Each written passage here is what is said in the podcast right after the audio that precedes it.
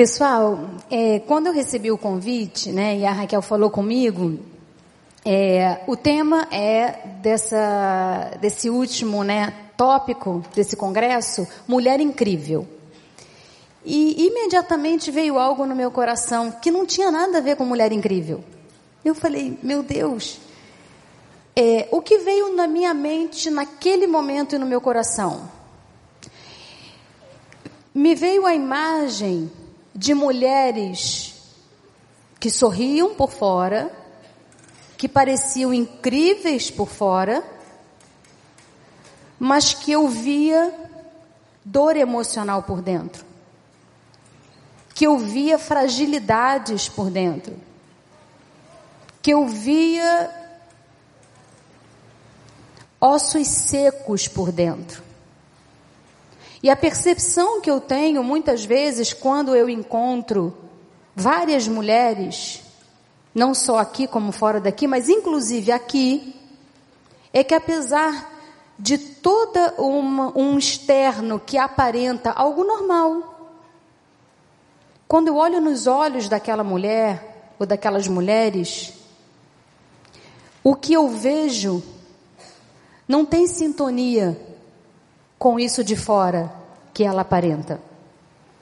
Então eu pensei que talvez pudesse haver aqui alguém ou algumas pessoas que poderiam pensar: o tema é mulher incrível, mas como ser uma mulher incrível apesar das adversidades que eu estou vivendo?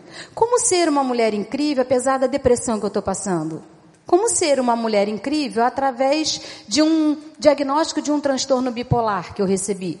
Como ser uma mulher incrível apesar de um luto, de um divórcio, de uma tentativa de suicídio que alguém já tenha feito? E isso não saiu da minha mente do meu coração.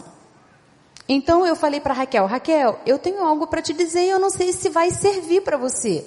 Mas eu gostaria que a minha palavra fosse no sentido de falar para pessoas que é, talvez não estejam se sentindo tão incríveis assim. E ela falou que tudo bem, que, que ela achava que poderia ser pertinente, que poderia realmente haver casos assim. Então eu espero que a palavra que eu venha a compartilhar com vocês não atinja apenas as pessoas que tem algum problema limitante nesse momento, algum problema emocional, psicológico, comportamental, que atinge a todas, porque a palavra de Deus ela atinge a todas.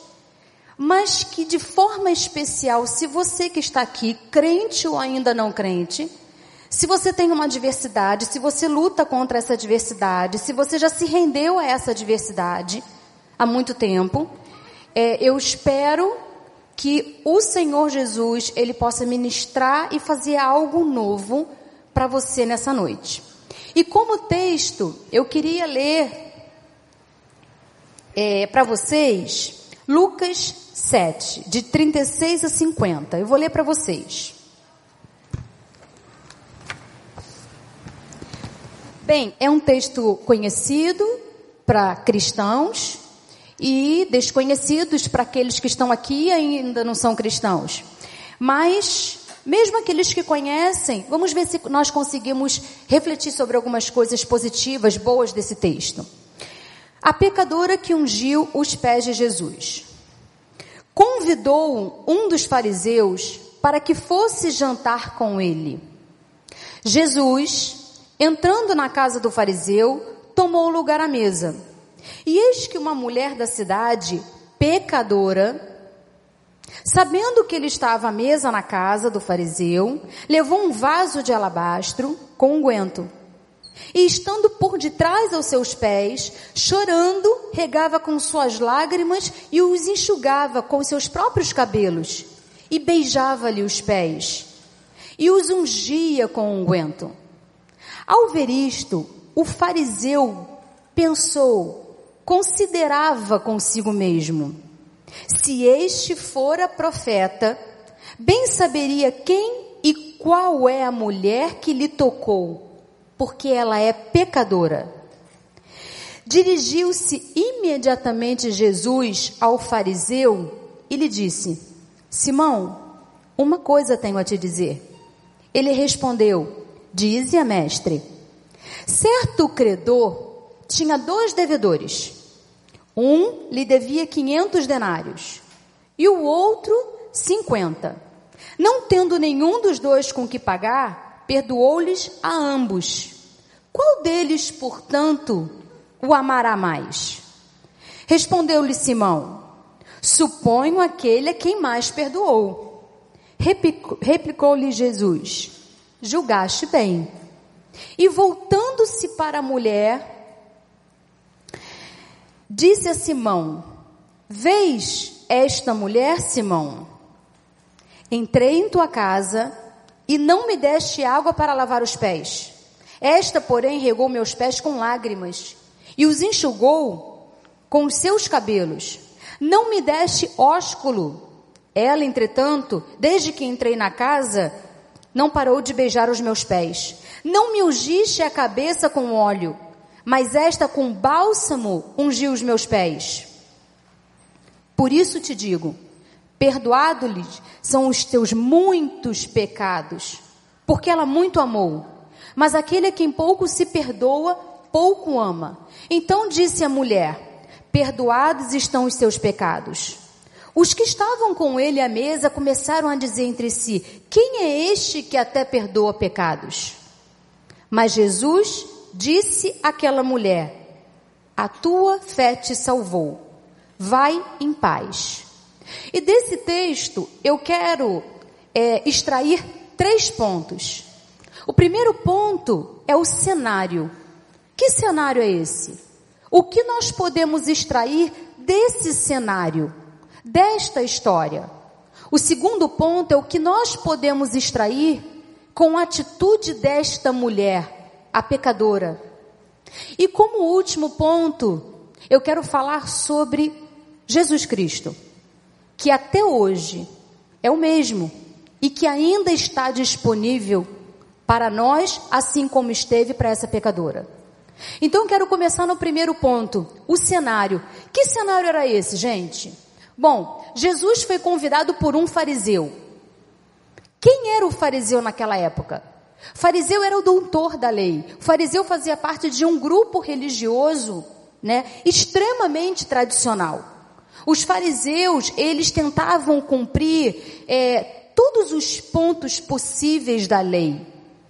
Eles guardavam cada ponto da lei. Eles eram radicais com cada ponto da lei. Então, eles sabiam muito de lei, né? Eles eram doutores em conhecimento. Eles conheciam intelectualmente muito sobre teologia.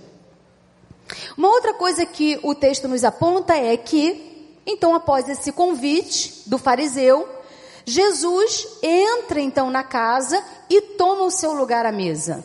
Né?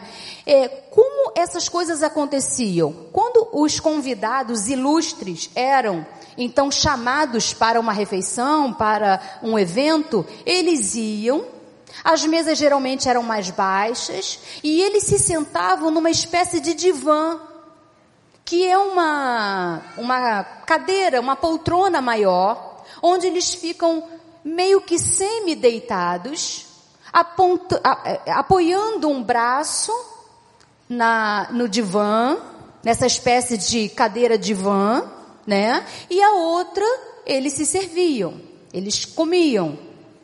Por isso os pés ficavam disponíveis, porque eles ficavam numa posição semi-deitados. Então o fariseu convida, Jesus entra e senta logo à mesa, e aí, eis que uma mulher entra nesse ambiente. E uma mulher, o texto ressalta, pecadora. Como essa mulher entrou nesse ambiente?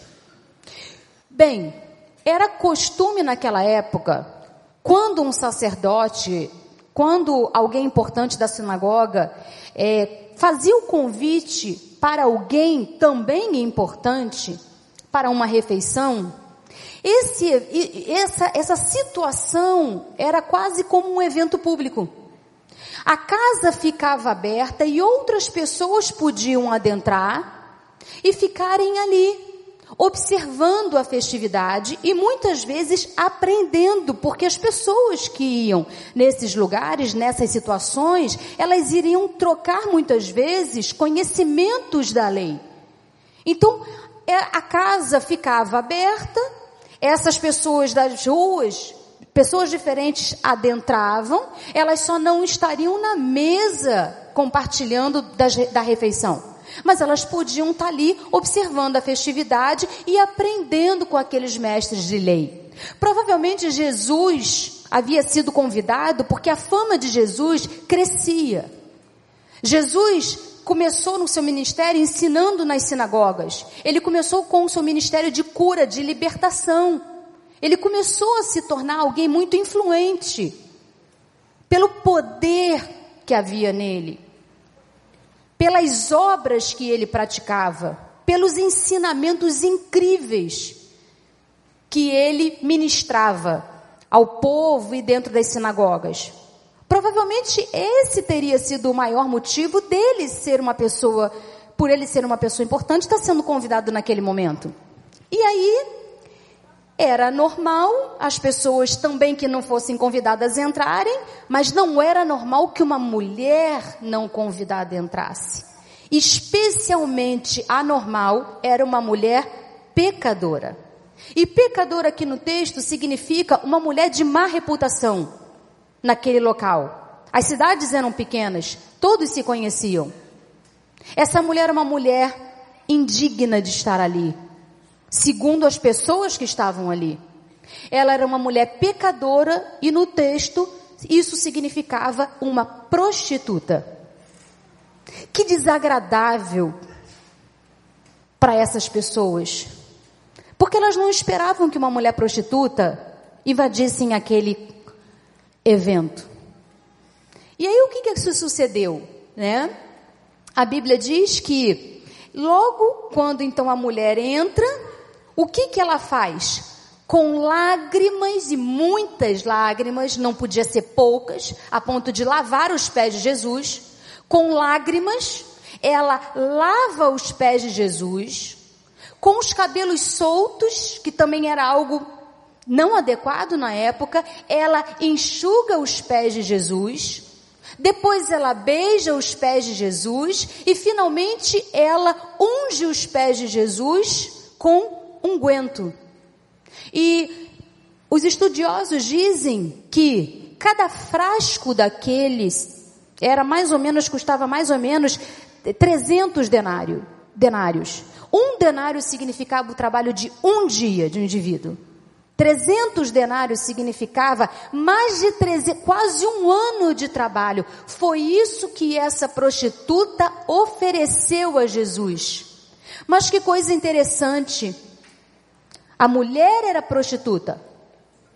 O fariseu era o doutor da lei. A mulher desconhecia muitas coisas, até porque esse Jesus estava aparecendo há pouco tempo. Ele estava se fazendo conhecido há pouco tempo. Não era muito tempo. Essa prostituta conhecia muito menos da lei, com certeza, do que esse fariseu. Mas essa prostituta, ela teve a ousadia, a coragem de adentrar aquele lugar e demonstrar toda a sua gratidão, a sua rendição na fé que ela tinha em Jesus. Que para ela, ele não era um profeta. Para ela, ele era o Salvador. Interessante que a prostituta ela faz todo o rito que a lei mandava. E o fariseu negligenciou o rito que era o de costume. Apesar do fariseu ser um, fazer parte de um grupo religioso que se atenta tanto para as regras, ele suprimiu, ele foi negligente com o convidado dele, com Jesus. Porque quando Jesus entrou, ele teria que ter dado né? O beijo fraternal, que a Bíblia chama de ósculo. Um segundo, a segunda regra, ele teria que ter oferecido servos ou a, ou a água para que Jesus pudesse lavar seus pés, porque ninguém entrava na casa dos outros sem tirar os pés, as sandálias, porque eles andavam de sandálias e o chão era de terra. Então, a regra era, quando recebesse um convite, especialmente ilustre, era receber com um beijo fraternal, que é o ósculo santo. A segunda regra era fornecer água para que os pés pudessem ser lavados, e então ele se direcionasse para o lugar da refeição. Em terceiro lugar, ele ungisse com óleo de oliva a cabeça do convidado dele. Gente, quando nós recebemos alguém ilustre, alguém importante, você esquece, você negligencia as principais regras que você conheceu de etiqueta? Quando você negligencia? Nós negligenciamos muitas vezes quando a gente acha que quem está entrando na nossa casa é quem? É o cara que vai trocar lâmpada. Aí você oferece a água no copo de geleia que você tem, de requeijão. Não, um exemplo.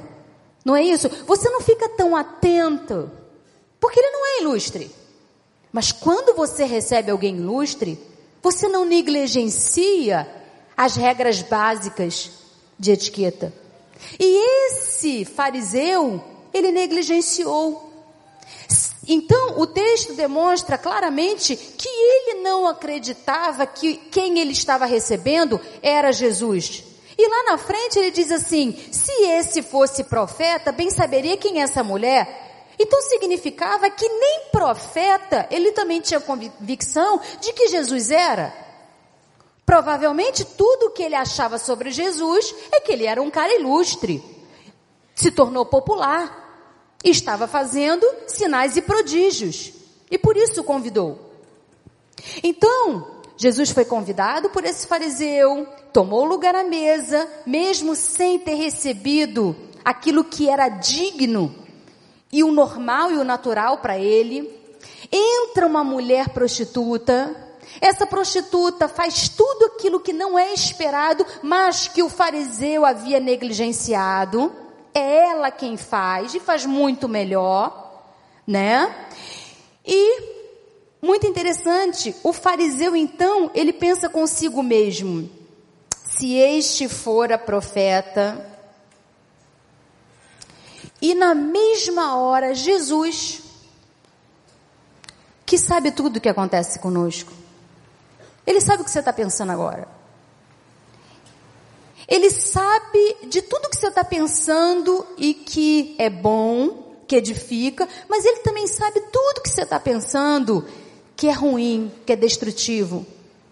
Ele sabe das intenções boas do seu coração, ele sabe das ações boas que você cometeu e pensa em cometer, mas ele também sabe das tuas mentiras, das tuas manipulações, do teu orgulho, da tua inveja, da tua fofoca, da tua maledicência, dos teus vícios.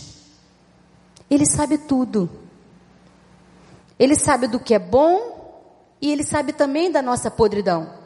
Então Jesus, que conhece tudo, ele pôde dar uma resposta para o fariseu quando o fariseu pensou com ele mesmo. O fariseu ele não falou: "Ah, se Jesus conhecesse, se esse profeta se fosse profeta conheceria essa mulher". Não, ele pensou consigo mesmo, ele concebeu isso em sua mente, em seu coração. E imediatamente Jesus chega para ele e diz uma parábola.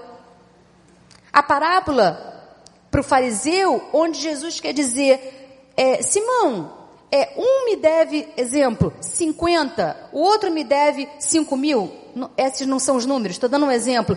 Se ambos são perdoados pelos, pelo credor, quem vai se sentir mais perdoado? Quem devia 50 ou quem devia 5 mil? Quem devia mais. E aí ele diz: quem muito é perdoado, muito se ama. A quem muito se ama, muito se perdoa. E aqui, Simão tem uma oportunidade com a atitude de Jesus de perceber o alto engano dele. Aqui Jesus funciona como Natan funcionou, por exemplo, para Davi. Aqui, porque Jesus ele não perde uma oportunidade com ninguém. Ele não perde oportunidade nem com a prostituta, mas nem também com esse fariseu que não que não via ele como deveria ver. Porque Jesus é misericordioso, Jesus é bom. Jesus vê de uma forma que a gente não vê. Jesus se relaciona com as pessoas de uma forma que nós não conseguimos nos relacionar. Então, aqui, Deus fala para ele através de uma parábola, ele tenta trazer a consciência que esse fariseu não tinha. Interessante, né? É, o, o fariseu Simão, ele tinha tanto conhecimento da lei, mas ele não conhecia Jesus.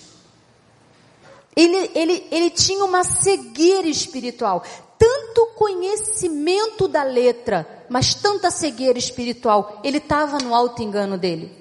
E essa mulher pecadora, tão pecadora, a ponto de Jesus diz: Perdoados estão seus muitos pecados, tão pecadora, como ela era tão consciente das debilidades dela, com tão menos teologia, mas com tanta visão espiritual, a ponto de ir lá e de ter uma postura que talvez não tenha algo igual no Novo Testamento, unindo fé, humildade e ousadia numa pessoa só.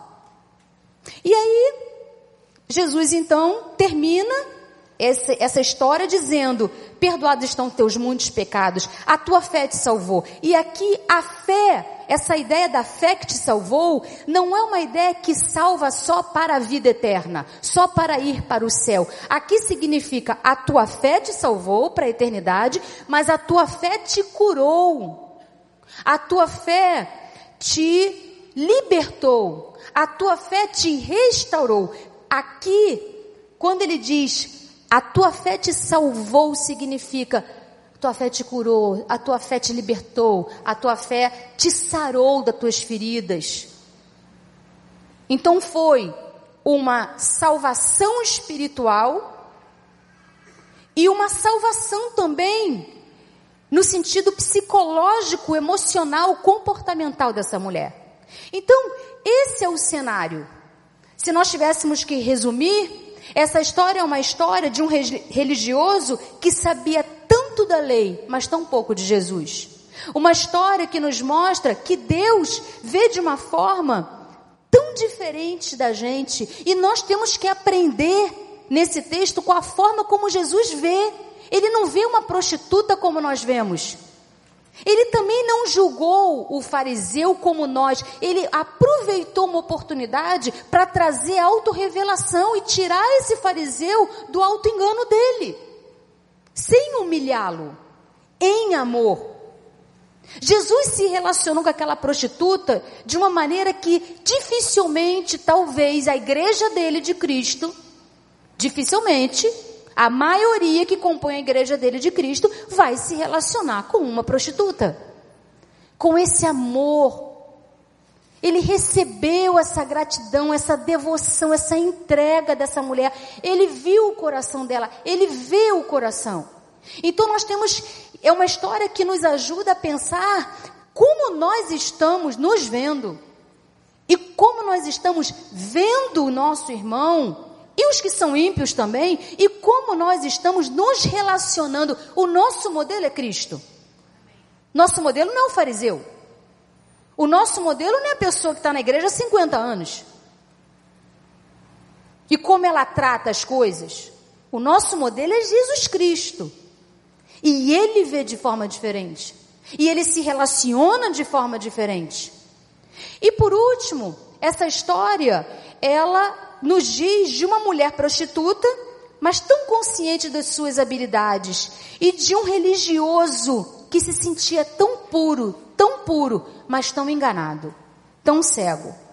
Então a primeira coisa que eu queria era falar desse cenário, que já por si só já tem muita coisa para nos ensinar. Mas eu também quero aproveitar a oportunidade para ir para o segundo ponto dos três que eu tenho para falar com vocês. O que podemos aprender com essa mulher? Muito. E aqui, Raquel, eu acho essa mulher uma mulher incrível, já que estamos falando mulher incrível. Por que, que eu acho essa mulher incrível? Basicamente, por dois motivos. Primeiro, porque esta mulher, ela tinha consciência de quem ela era. Ela tinha consciência de quem ela não era. Ela tinha clareza da sua condição. A primeira coisa que me faz admirar essa mulher é o nível de consciência que ela tinha. Foi muito pranto para ter regado tanto os pés de Jesus. Era muita dor que aquela mulher sentia. Ela tinha consciência de tudo que era podre dentro dela.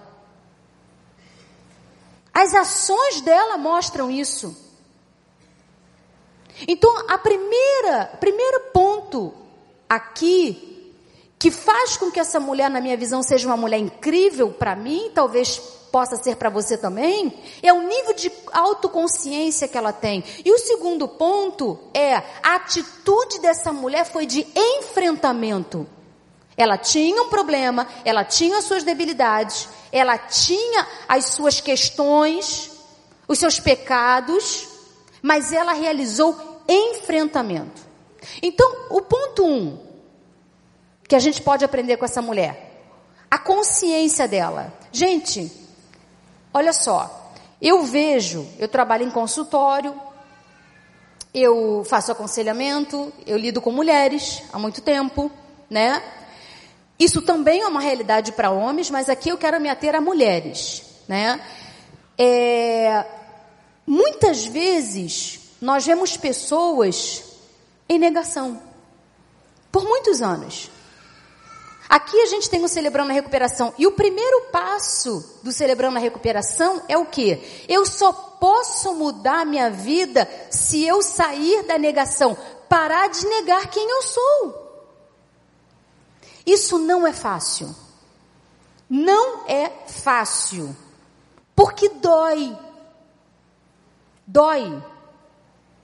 É mais fácil a gente entrar no modo off, no modo desligado, porque aí a gente não entra em contato com as nossas questões que doem.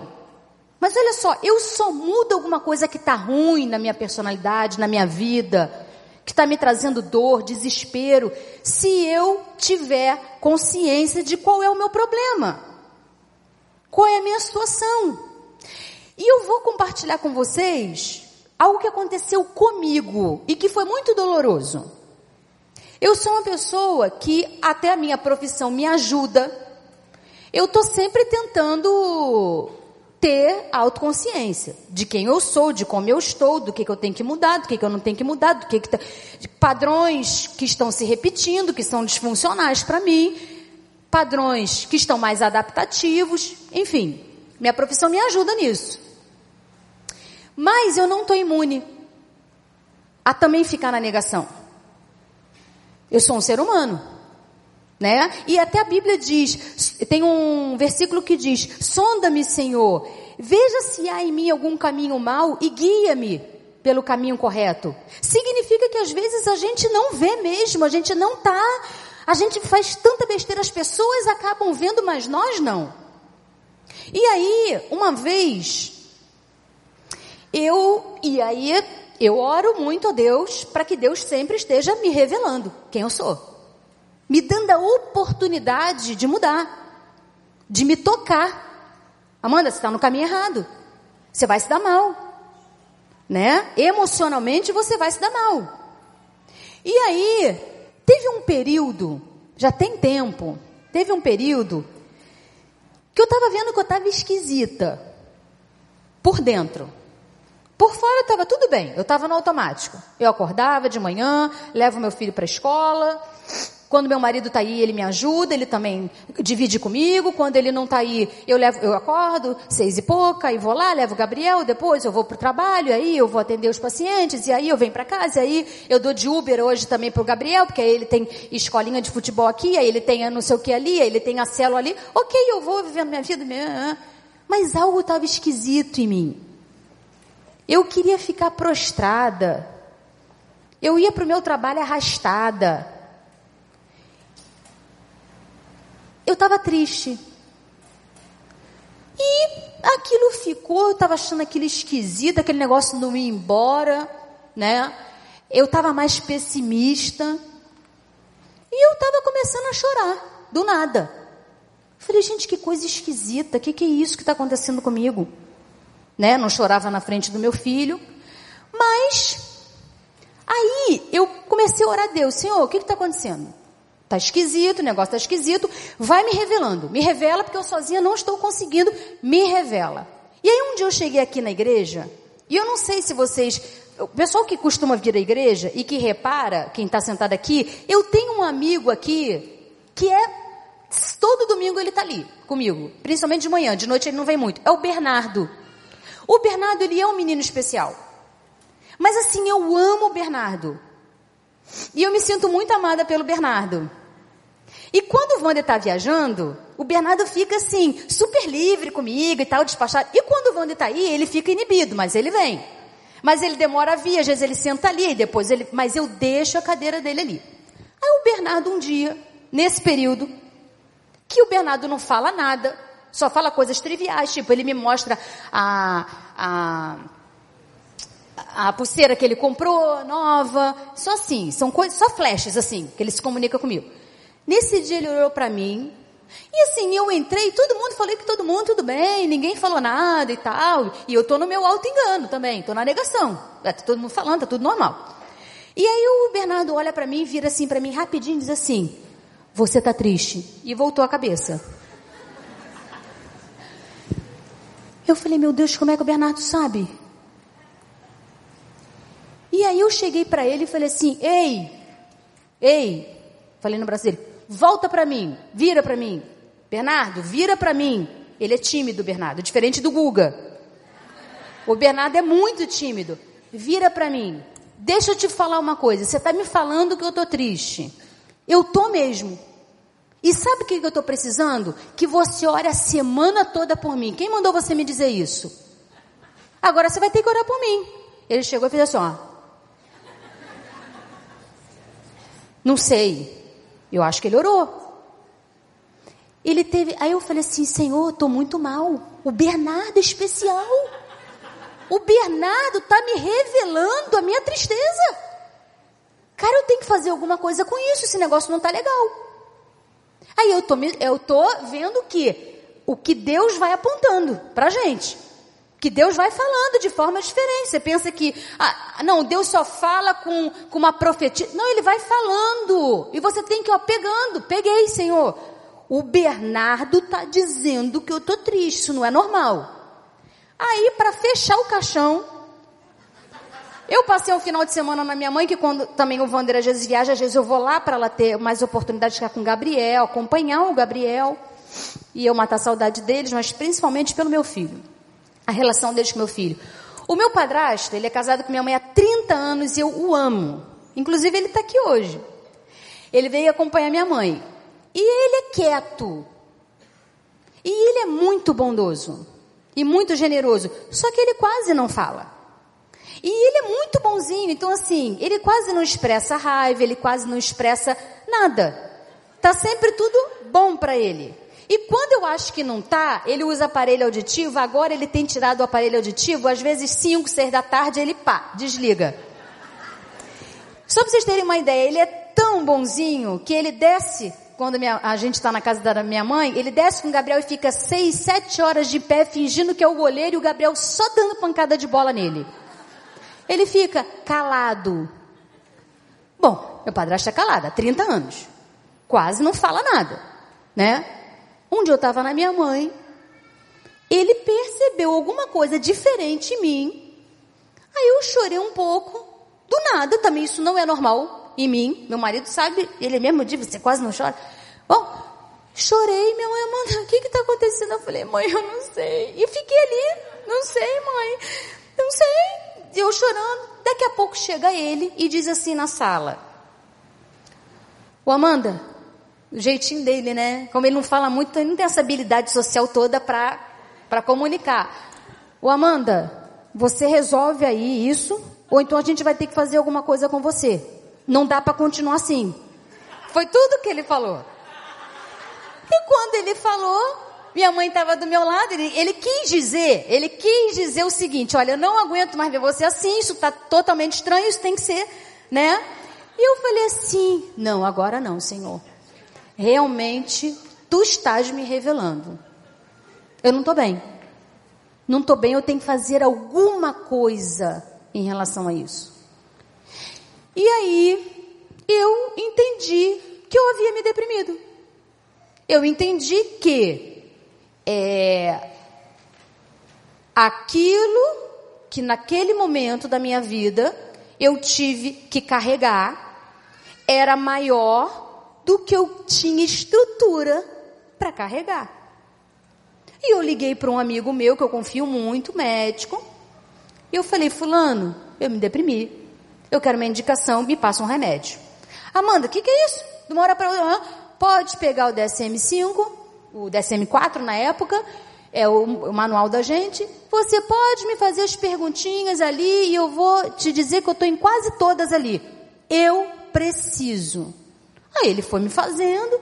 É, Amanda, de fato o negócio, mas é, é assim mesmo, desde quando. Ah, ah, e eu me tratei. E eu saí da negação. E eu usei as oportunidades que Deus me deu para identificar o meu problema, que para mim foi difícil. Pô, Senhor, não é possível. Tanto tempo convertida, eu tenho a palavra. Tanto um monte de curso, um monte de pós. Para que, que serve tudo isso? Cara, e eu me deprimi, Senhor. Não é possível. Não, Amanda, é possível. Você não é melhor do que seus pacientes. A única diferença é que você tem que ter mais consciência do que você tem do que seus pacientes e saber o caminho mais rápido. E aí, eu consegui me curar, me libertar do meu problema. Por quê? Porque foi algo sobrenatural? Em mim não foi sobrenatural. Foi Ele me dando as oportunidades de eu sair da minha negação e fazer alguma coisa com aquilo. Então, o que, eu queria deixar com vocês? Sonda o coração. Corra até Jesus, como essa mulher fez. Busque de uma forma sedenta, persiga Deus para que Deus te revele quem você é, como você está, o que você precisa mudar. E a segunda coisa é enfrente o seu problema. Olha só, gente, a psicologia diz que tem mais ou menos três formas da gente lidar com as nossas questões. Três. Ou a gente se rende às nossas crenças, ou a gente foge e evita e posterga resolver alguma questão, ou a gente enfrenta, luta. Sabe por que, que eu vejo muita gente doente também, muito tempo, com a mesma história, no mesmo lugar? Porque elas não enfrentam. Elas estão sempre, ou se rendem, não sou capaz. Não vou conseguir. E se rendem à crença. Ou fogem. Não, eu não vou conseguir enfrentar isso. É melhor deixar para amanhã. É melhor ver isso depois. É melhor esperar mais algum tempo. Fogem. É melhor deixar qualquer que seja a questão. Uma questão de ansiedade, um distúrbio alimentar, uma questão de humor. Não, eu vou deixar para depois, eu vou deixar para amanhã posterga. Essa mulher nos ensina: lute, em frente. Gente, olha o que ela enfrentou. Ela foi a, um, a, uma, a uma festividade de, farise, de um fariseu. Ninguém queria ela ali. Todo ser humano tem necessidade de ser aceita, de ser validada, de ser incluída, de se sentir pertencente. Ela foi para um lugar que era fora da zona de conforto dela, que ela ia ter, ela não ia ter nada do que um ser humano precisa. Ela iria ter olhos que recriminavam a postura dela. Ninguém ia chegar perto dela. Todos sabiam da má reputação dela. Ela saiu da zona de conforto dela. Isso implicou renúncia àquilo que era o, o mais confortável para ela.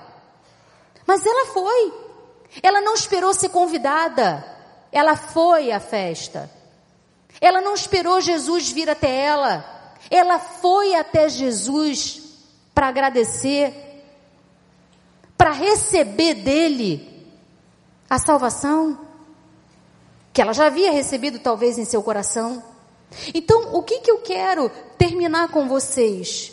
Que nós possamos ter e clamar a Deus para que a gente possa ter uma atitude de enfrentamento as nossas debilidades, as nossas deficiências. Sai da sua zona de conforto. Gente, no outro dia alguém me perguntou, mas aquela pessoa que é, a Carol falou da última vez sobre relações abusivas, né? É, muitas vezes, por que, que uma mulher fica na situação abusiva? Porque aquela é a zona de conforto. A zona de conforto é o lugar da felicidade? Não, mas é o lugar conhecido. Ela já sabe lidar com aquele homem. Ela já sabe que depois daquela, daquela coisa terrível virá um momento de bonança. Ele ficará mais calmo. Aí ela acredita naquelas coisas. E depois volta o ciclo. Não é o lugar da felicidade, mas é o lugar que ela aprendeu já a lidar. A pessoa tem um transtorno de ansiedade, ela quer se livrar da ansiedade, mas ela não sai para o enfrentamento. Não, eu tenho medo. Não, eu não vou. Não, me dá insegurança. Não, eu não vou. Ela não enfrenta, ela não luta. Porque a zona de conforto é o que? O lugar da segurança. O lugar da segurança não é o lugar do enfrentamento. Mas essa mulher nos diz: em frente, vá, persiga esse Jesus, porque ele está disponível. E eu quero fechar com essa mensagem para vocês. O terceiro ponto é: os pés de Jesus ainda estão disponíveis para mim e para você, e sempre estarão. Seja qual for o seu problema, saia do lugar de vítima. Saia do lugar de eu não consigo, não. Tem pacientes que chegam lá, eles querem me convencer de que não tem jeito.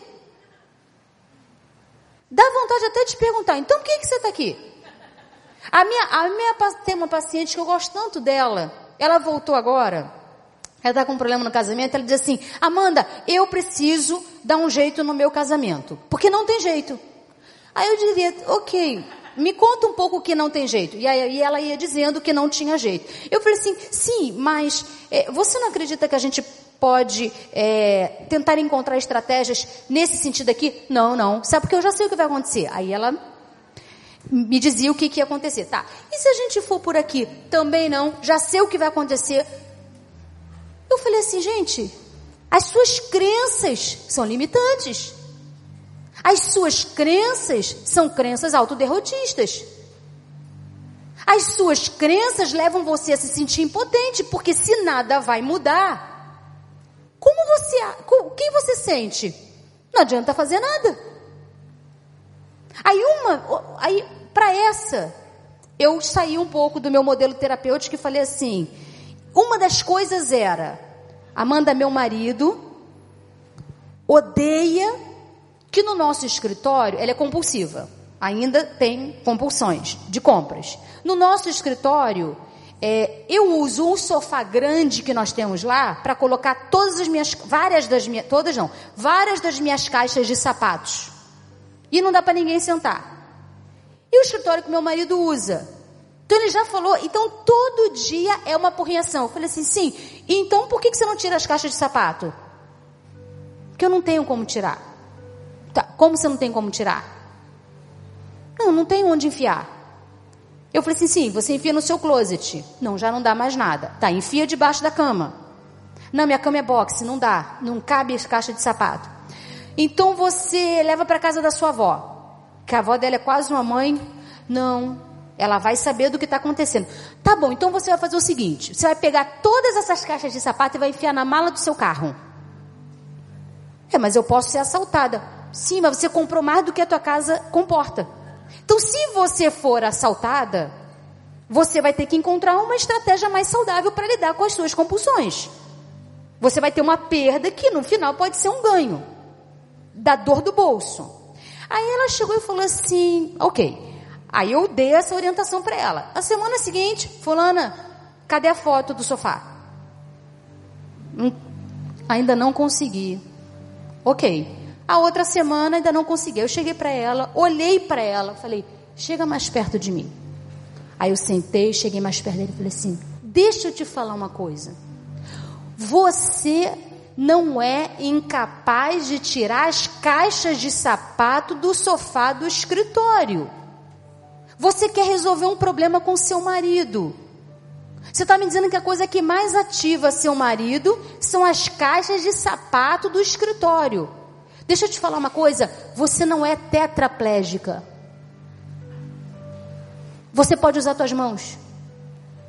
Não tem crença disfuncional que possa te impedir de resolver um problema prático. Quando eu falei, você não é uma tetraplégica, foi porque um tetraplégico não pode tirar as. Mas você não é. E ela, ela começou a rir. Ela não parava de rir.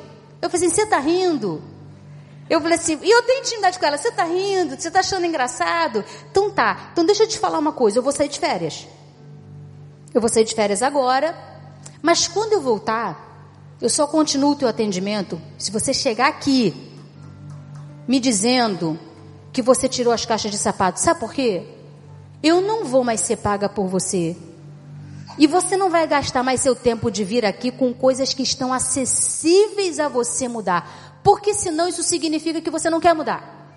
Você só quer vir para terapia. Para despejar o copo d'água, para colocar para fora. E minha função não é essa. Não é ganhar seu dinheiro assim. Aí ela continuou rindo e falou assim: "E deixa eu te falar uma coisa, fulana. Você vai ter que me mandar a foto do WhatsApp antes, é, o dia dela é sexta-feira, antes até quinta noite. Porque se na foto do WhatsApp eu não ver o teu escritório limpo, na sexta não adianta tu vir, não vou te atender.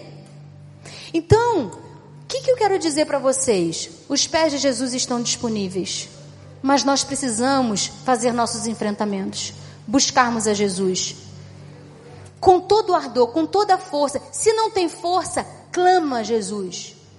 Então, se você tem um problema de, de, ideias suicidas, se você já tentou o suicídio, se persiga Jesus, mude essas crenças em Jesus. Isso não vem de Deus. Você precisa fazer sua parte. Você não pode se render às ideias suicidas. Se você se corta, se automutila, você precisa dar seu passo e ir até Jesus, senão esse ciclo não vai mudar. Se você tem depressão, se você tem transtorno de ansiedade, se você tem problemas com teu peso, vá até Jesus, busque estratégias. Qual a estratégia? Qual o caminho? É um médico? É um conselheiro? É um gabinete? É a, é a palavra, eu e a palavra, é o que? Senhor, me oriente. Mas saia do lugar da rendição, saia do lugar da vítima. Então que o Senhor Jesus, ele possa nos encorajar em todo o tempo a ir até ele para buscarmos salvação das nossas dores, das nossas feridas e restauração das nossas vidas. Amém? Raquel pode vir.